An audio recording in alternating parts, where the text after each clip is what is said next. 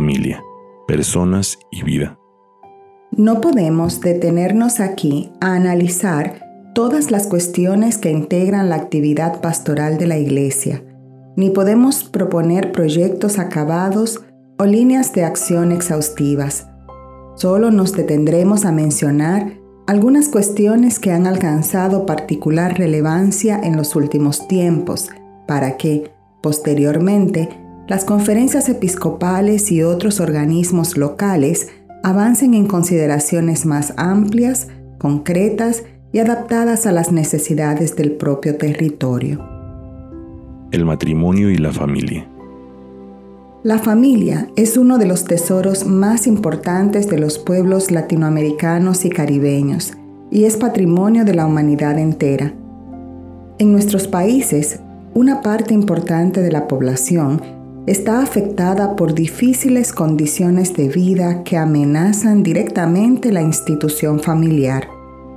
En nuestra condición de discípulos y misioneros de Jesucristo, estamos llamados a trabajar para que esta situación sea transformada y la familia asuma su ser y su misión en el ámbito de la sociedad y de la iglesia. La familia cristiana está fundada en el sacramento del matrimonio entre un hombre y una mujer, signo del amor de Dios para la humanidad y de la entrega de Cristo por su esposa la Iglesia.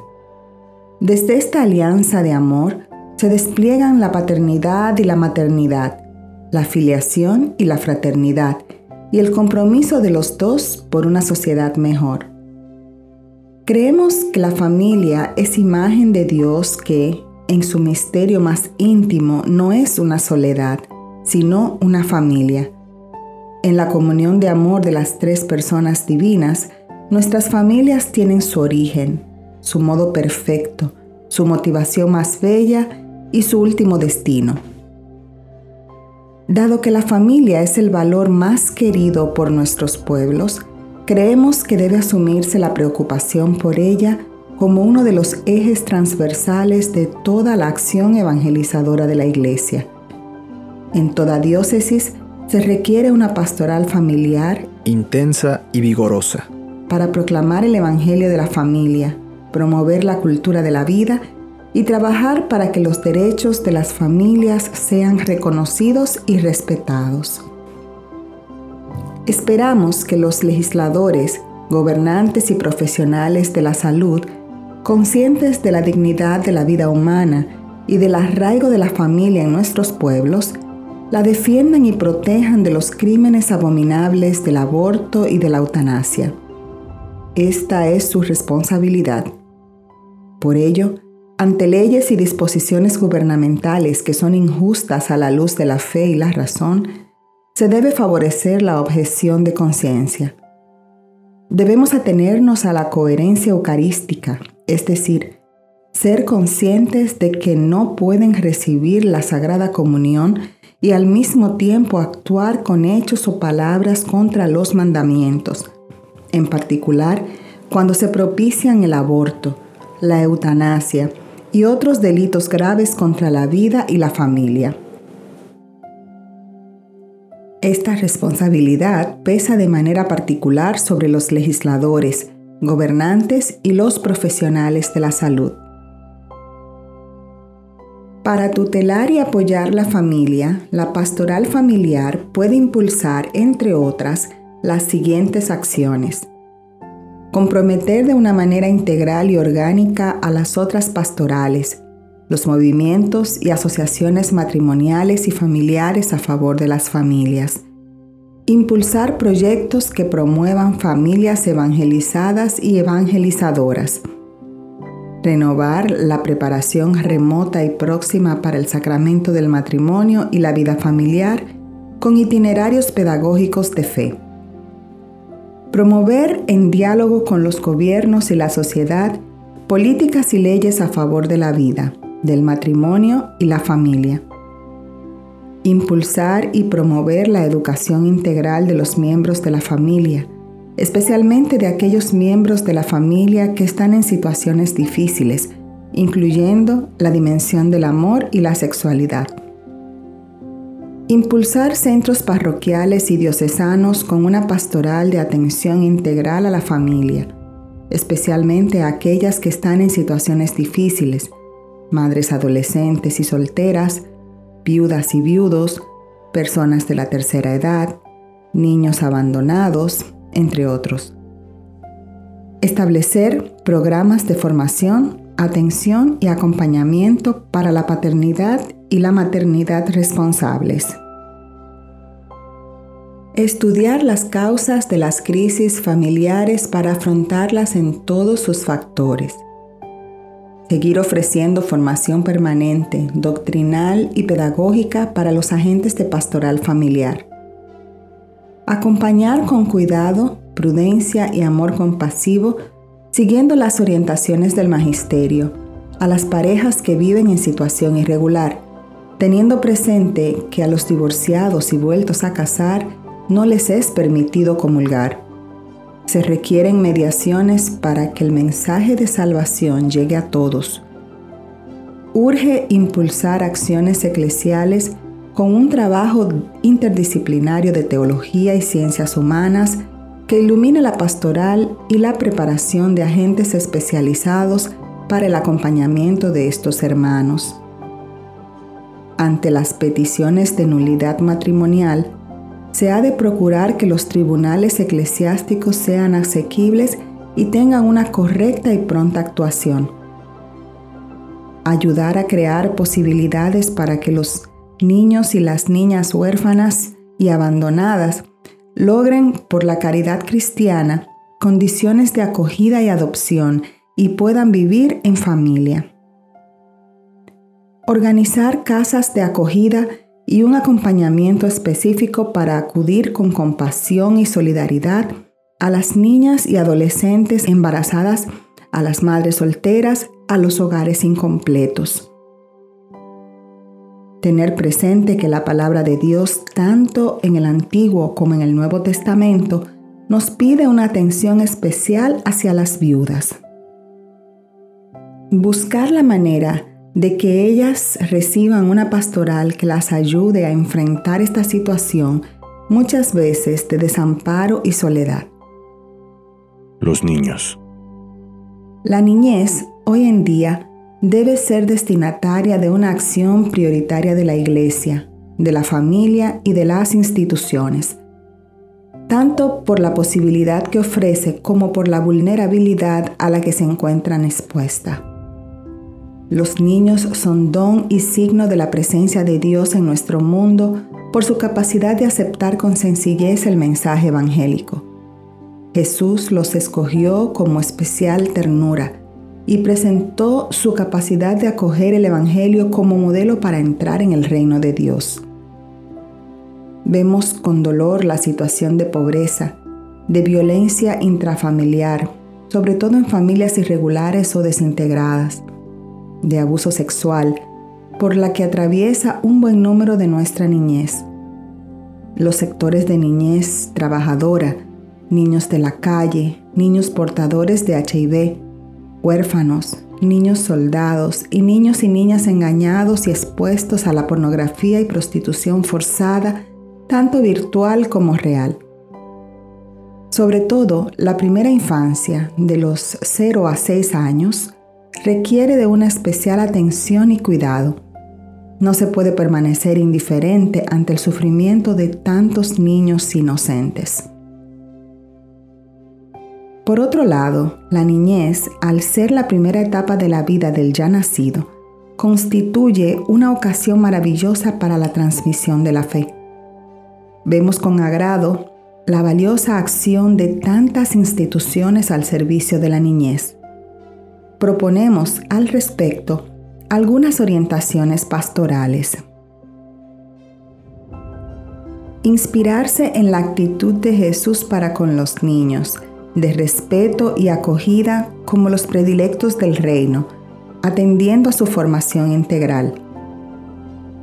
De importancia para toda su vida es el ejemplo de oración de sus padres y abuelos, quienes tienen la misión de enseñar a sus hijos y nietos las primeras oraciones. Establecer, donde no existan, el departamento o sección de niñez para desarrollar acciones puntuales y orgánicas a favor de los niños y las niñas. Promover procesos de reconocimiento de la niñez como un sector decisivo de especial cuidado por parte de la Iglesia, la sociedad y el Estado. Tutelar la dignidad y derechos naturales inalienables de los niños y niñas, sin perjuicio de los legítimos derechos de sus padres. Velar para que los niños reciban la educación adecuada a su edad en el ámbito de la solidaridad, de la afectividad y la sexualidad humana. Apoyar las experiencias pastorales de atención a la primera infancia. Estudiar y considerar las pedagogías adecuadas para la educación en la fe de los niños, especialmente en todo lo relacionado a la iniciación cristiana, privilegiando el momento de la primera comunión. De importancia para toda su vida es el ejemplo de oración de sus padres y abuelos, quienes tienen la misión de enseñar a sus hijos y nietos sus primeras oraciones. Valorar la capacidad misionera de los niños y niñas, que no solo evangelizan a sus propios compañeros, sino que también pueden ser evangelizadores de sus propios padres. Fomentar la institución de la infancia misionera. Promover y difundir permanentemente investigaciones sobre la niñez que hagan sostenible tanto el reconocimiento de su cuidado como las iniciativas a favor de la defensa y de su promoción integral. Los adolescentes y jóvenes Merece especial atención la etapa de la adolescencia. Los adolescentes no son niños ni son jóvenes. Están en la edad de la búsqueda de su propia identidad, de independencia frente a sus padres, de descubrimiento del grupo. En esta edad, fácilmente pueden ser víctimas de falsos líderes constituyendo pandillas. Es necesario impulsar la pastoral de los adolescentes con sus propias características, que garantice su perseverancia y el crecimiento en la fe. El adolescente busca una experiencia de amistad con Jesús. Los jóvenes y adolescentes constituyen la gran mayoría de la población de América Latina y el Caribe. Representan un enorme potencial para el presente y futuro de la Iglesia y de nuestros pueblos, como discípulos y misioneros del Señor Jesús. Los jóvenes son sensibles a descubrir su vocación a ser amigos y discípulos de Cristo. Están llamados a ser centinelas del mañana, comprometiéndose en la renovación del mundo a la luz del plan de Dios. No temen el sacrificio ni la entrega de la propia vida, pero sí una vida sin sentido. Por su generosidad, están llamados a servir a sus hermanos, especialmente a los más necesitados con todo su tiempo y su vida. Tienen capacidad para oponerse a las falsas ilusiones de felicidad y a los paraísos engañosos de la droga, el placer, el alcohol y todas las formas de violencia. En su búsqueda del sentido de la vida, son capaces y sensibles para descubrir el llamado particular que el Señor Jesús les hace. Como discípulos misioneros, las nuevas generaciones están llamadas a transmitir a sus hermanos jóvenes sin distinción alguna la corriente de vida que viene de Cristo y a compartirla en comunidad, construyendo la iglesia y la sociedad. Por otro lado, constatamos con preocupación que innumerables jóvenes de nuestro continente atraviesan por situaciones que les afectan significativamente. Las secuelas de la pobreza que limitan el crecimiento armónico de sus vidas y generan exclusión. La socialización, cuya transmisión de valores ya no se produce primariamente en las instituciones tradicionales, sino en nuevos ambientes no exentos de una fuerte carga de alienación, su permeabilidad a las formas nuevas de expresiones culturales, producto de la globalización, lo cual afecta su propia identidad personal y social. Son presa fácil de las nuevas propuestas religiosas y pseudo-religiosas. La crisis por la que atraviesa la familia hoy en día les produce profundas carencias afectivas y conflictos emocionales. Están muy afectados por una educación de baja calidad que los deja por debajo de los niveles necesarios de competitividad, sumado a los enfoques antropológicos reduccionistas que limitan sus horizontes de vida y dificultan la toma de decisiones duraderas. Se ve ausencia de jóvenes en lo político debido a la desconfianza que generan las situaciones de corrupción, el desprestigio de los políticos y la búsqueda de intereses personales frente al bien común. Se constata con preocupación suicidios de jóvenes. Otros no tienen posibilidades de estudiar o trabajar y muchos dejan sus países por no encontrar en ellos un futuro, dando así al fenómeno de la movilidad humana y la migración un rostro juvenil. Preocupa también el uso indiscriminado y abusivo que muchos jóvenes hacen de la comunicación virtual. Ante estos desafíos y retos sugerimos algunas líneas de acción. Renovar en estrecha unión con la familia de manera eficaz y realista la opción preferencial por los jóvenes, en continuidad con las conferencias generales anteriores, dando nuevo impulso a la pastoral de la juventud en las comunidades eclesiales, diócesis, parroquias, movimientos, etc Alentar los movimientos eclesiales que tienen una pedagogía orientada a la evangelización de los jóvenes e invitarlos a poner más generosamente al servicio de las iglesias locales sus riquezas carismáticas, educativas y misioneras. Proponer a los jóvenes el encuentro con Jesucristo vivo y su seguimiento en la iglesia, a la luz del plan de Dios, que les garantiza la realización plena de su dignidad de ser humano les impulsa a formar su personalidad y les propone una opción vocacional específica, el sacerdocio, la vida consagrada o el matrimonio. Durante el proceso de acompañamiento vocacional, se irá introduciendo gradualmente a los jóvenes en la oración personal y la lección divina, la frecuencia de los sacramentos de la Eucaristía y la reconciliación, la dirección espiritual y el apostolado. Privilegiar en la pastoral de juventud procesos de educación y maduración en la fe, como respuesta de sentido y orientación de la vida y garantía de compromiso misionero. De manera especial, se buscará implementar una catequesis atractiva para los jóvenes que los introduzca en el conocimiento del misterio de Cristo y se buscará mostrarles la belleza de la Eucaristía Dominical, que los lleve a descubrir en ella a Cristo vivo y el misterio fascinante de la Iglesia.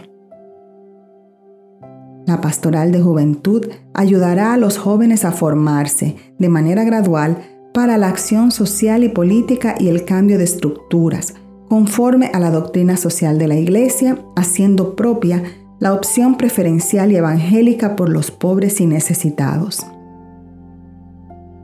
Urgir la capacitación de los jóvenes para que tengan oportunidades en el mundo del trabajo y evitar que caigan en la droga y la violencia. En las metodologías pastorales, procurar una mayor sintonía entre el mundo adulto y el mundo juvenil. Asegurar la participación de jóvenes en peregrinaciones, en las jornadas nacionales y mundiales de juventud con la debida preparación espiritual y misionera y con la compañía de sus pastores. El bien de los ancianos. El acontecimiento de la presentación en el templo nos pone ante encuentro de generaciones, los niños y los ancianos. El niño que se asoma a la vida asumiendo y cumpliendo la ley, y los ancianos que la festejan con el gozo del Espíritu Santo niños y ancianos construyen el futuro de los pueblos. Los niños porque llevarán adelante la historia, los ancianos porque transmiten la experiencia y la sabiduría de sus vidas. El respeto y gratitud de los ancianos debe ser testimoniado en primer lugar por su propia familia. La palabra de Dios nos interpela de muchas maneras a respetar y valorar a nuestros mayores y ancianos. Incluso nos invita a aprender de ellos con gratitud y acompañarlos en su soledad y fragilidad. La frase de Jesús, a los pobres los tienen siempre con ustedes y pueden socorrerlo cuando quieran, bien puede entenderse de ellos porque forman parte de cada familia, pueblo y nación. Sin embargo, a menudo son olvidados o descuidados por la sociedad y hasta por sus propios familiares. Muchos de nuestros mayores han gastado su vida por el bien de su familia y de la comunidad, desde su lugar y vocación. Muchos son verdaderos discípulos misioneros de Jesús por su testimonio y sus obras. Merecen ser reconocidos como hijos e hijas de Dios llamados a compartir la plenitud del amor y a ser queridos en particular por la cruz de sus dolencias, la capacidad disminuida o su soledad. La familia no debe mirar solo las dificultades que trae el convivir con ellos o el atenderlos. La sociedad no puede considerarlos como un peso o una carga. Es lamentable que en algunos países no haya políticas sociales que se ocupen suficientemente de los mayores ya jubilados, pensionados, enfermos o abandonados. Por tanto, exhortamos a elaborar diseños de políticas sociales justas y solidarias que atiendan estas necesidades.